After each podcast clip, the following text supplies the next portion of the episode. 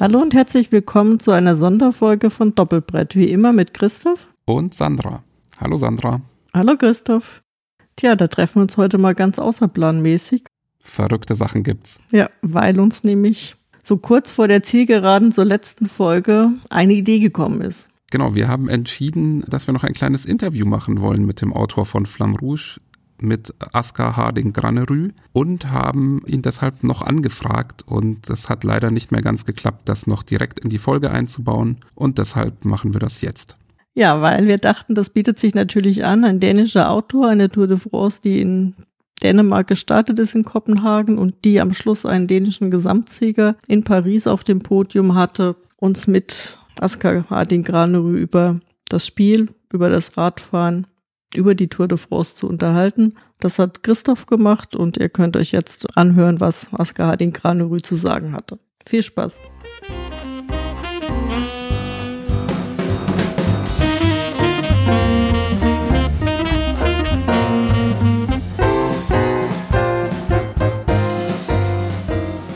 Welcome, Askar. Nice to have you here. I'm really happy. We want to talk a little about Flamme Rouge, especially, and maybe also a little about cycling in general.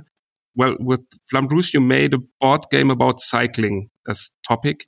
What does cycling mean to you? Why did you do a game about cycling? Thanks for having me. I'm glad to be here. The reason I did a game about cycling is that that's the idea that came to me with the mechanical inspiration I had at the time. Of course, it's worth mentioning that throughout my childhood in the summer holidays, my dad was always watching Tour de France. In, in Danish, we have a saying that says the sound of the tour, which is like in July, where you have the background sound going on while you're maybe playing in the garden as a child or sometimes watching, etc. But it was always on uh, for like almost the entire three weeks that the tour runs when I was a child, just in the background so uh, this year's Tour de France started in Denmark. Yes. And also we had a Danish winner in the end in Jonas Vingegaard. Yes. Was this a special Tour de France for you or didn't you follow it in the end? I followed very little. I was lucky that the first stage I really sat down and saw. Of course, I saw um, the start here in Copenhagen where I live. I went there and saw it physically.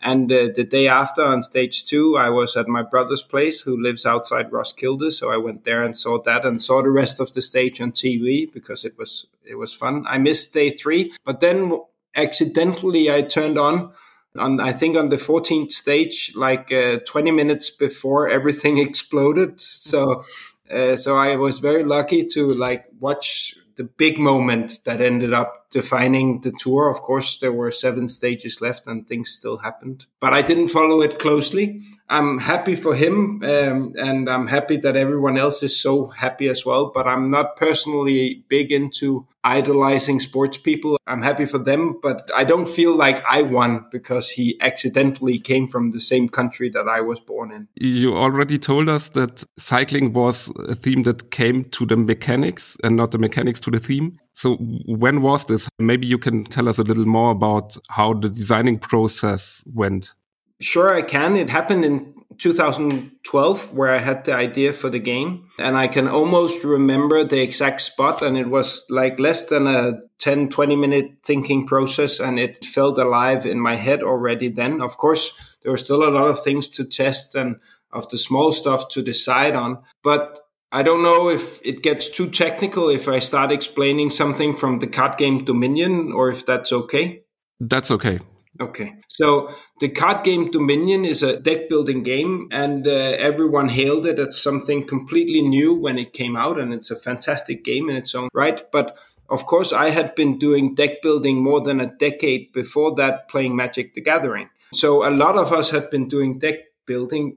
But what Dominion did was take this element from Magic the Gathering where it's a meta element that you do before the game and then focus the entire game around that concept. So it took one element of a much bigger game and made a game around that. And I thought, why can't I do that?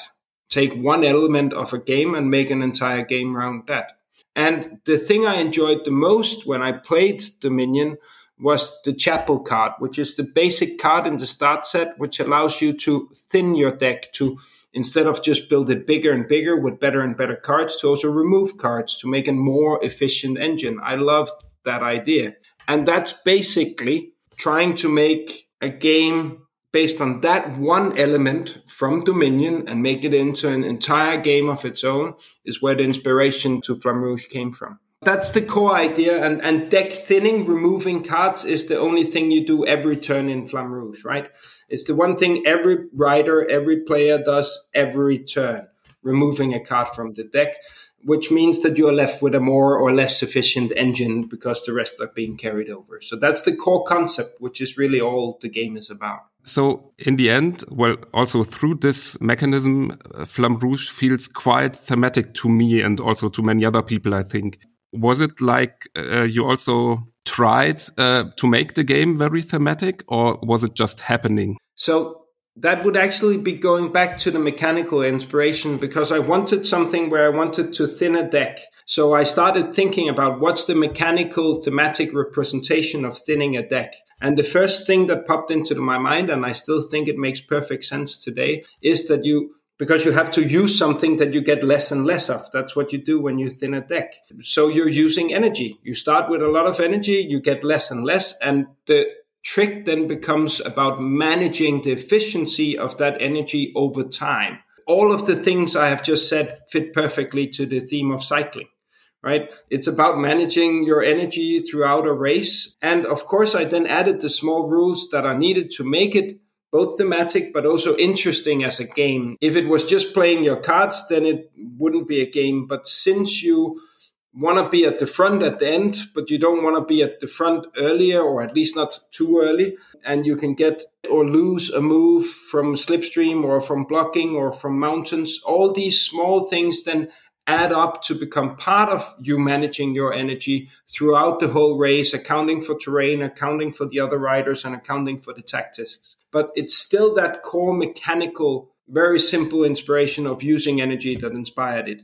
So the small mechanics came to the game when you already thought about making a cycling game, or was it before that? So the process was Dominion, Magic the Gathering, deck thinning, what fits, cycling fits. Since cycling fits and I have this race where I need to hit a point at, at an end, then if I make the race too short, it becomes about only playing your highest card. If I make the race too long, it doesn't matter what you play because then at the end, everyone will only be moving very slow. So I figured that all it really needed was to find the right length of race. And with that right length of race, it would mean that these small bonuses that I wanted to add in to make this slightly interesting would end up finding a point where it would be relevant decisions you made along the way, which ended up deciding the winner. And it just since it was it makes sense to once you have thought about spending energy in a deck thinning context it makes sense to talk about wind resistance and uh, talk about um, slipstream. Uh, so both the bad part of it and the good part of the wind, which is basically all the two rules are. And of course, the, the exhaustion cards are basically the witch cards from Dominion, right? It's uh, it's a bad card being added to your deck that over time can end up causing you trouble. So it's still part of the ordinary deck building genre or deck thinning in this case genre. Flamme Rouge is not set today. It's set in the 1930s, more or less. Was that a decision you made or was it made with the publisher? Of course, all decisions when you have a game published is always made, uh, not all of them, but if I make a decision or come with a suggestion, it still has to be approved by the publisher. So it's something we do together. But it was my idea and they liked it from the beginning. So I knew that any sport is always controversial in a given time. Not only do people have big fan identities tied up with specifics of it, but there are also current scandals. And if you move it far enough back, to a time of nostalgia where people, the men had big mustaches and etc. And they, instead of doing EPO, they were drinking cognac and probably doing coke as well. Um, and all different substance abuse. But we don't think about it because it's too far back and it becomes the romantic period. So I, I wanted to distance it, uh, it from today and, and have people have happy associations with it. And I think that's, that succeeded. I know we're not talking about uh, Heat, which is our new car racing game from Days of Wonder, but it's also being placed in the 1960s. Not only because of nostalgia, also because you could. It's easier to imagine that a car could be anything, whereas today it's been decided what is the best car. And of course, they're doing innovations, but it's in the very small adjustments compared to back then. It's more full of fantasy in that era. So there already are two expansions for Flamme Rouge. Now I saw on BGG there's uh, the Grand Tour expansion announced for 2022. What can we expect from this expansion? Okay, so the first thing you can expect is that it's not going to be out in 2022. okay. and so I suggest that anyone um, who is really interested in it, make sure that the publisher Lautapelit knows on on all their platforms. Of course, it is being worked on, and as you can see on BGG, there's already a, a cover and stuff like that. So it will come, but it's not moving fast for a number of reasons. That's primarily uh, up to them. Uh, the core, of course, a lot of things have changed, but the core of the Grand Tour expansion, tracking time, etc., I put online for free on BGG as a play it yourself module, make your own campaigns within a few months of it releasing in 2016. So you can go and play a lot of it without waiting for this expansion and playing these Grand Tour games. There is also a fan developed app that helps you track time, etc. If you want to to do that, it is my favorite way to play the game. Playing these linked games where the previous results matter, not only in the points you gathered for how well you did, but also in the exhaustion that you take with you for the next game.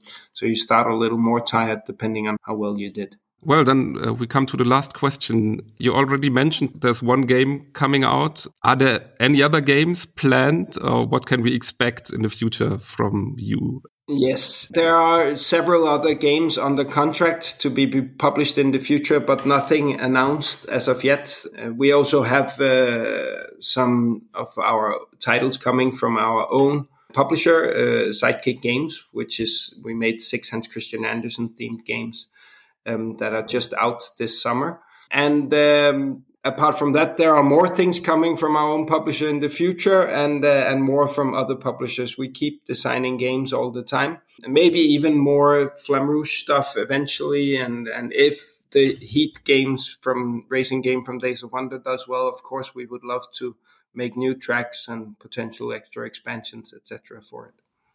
Sounds great. We're looking forward to. Thanks a lot. Thanks for having me.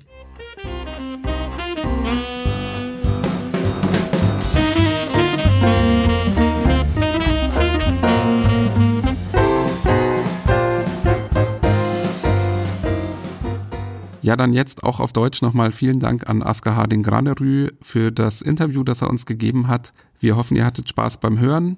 Wir stehen schon wieder in den Startlöchern für die nächste Folge. Wir sprechen über Jekyll vs. Hyde. Die Folge kommt dann wie immer am ersten Freitag im kommenden Monat und wir freuen uns, wenn ihr wieder reinhört. Viel Spaß. Ciao. Tschüss.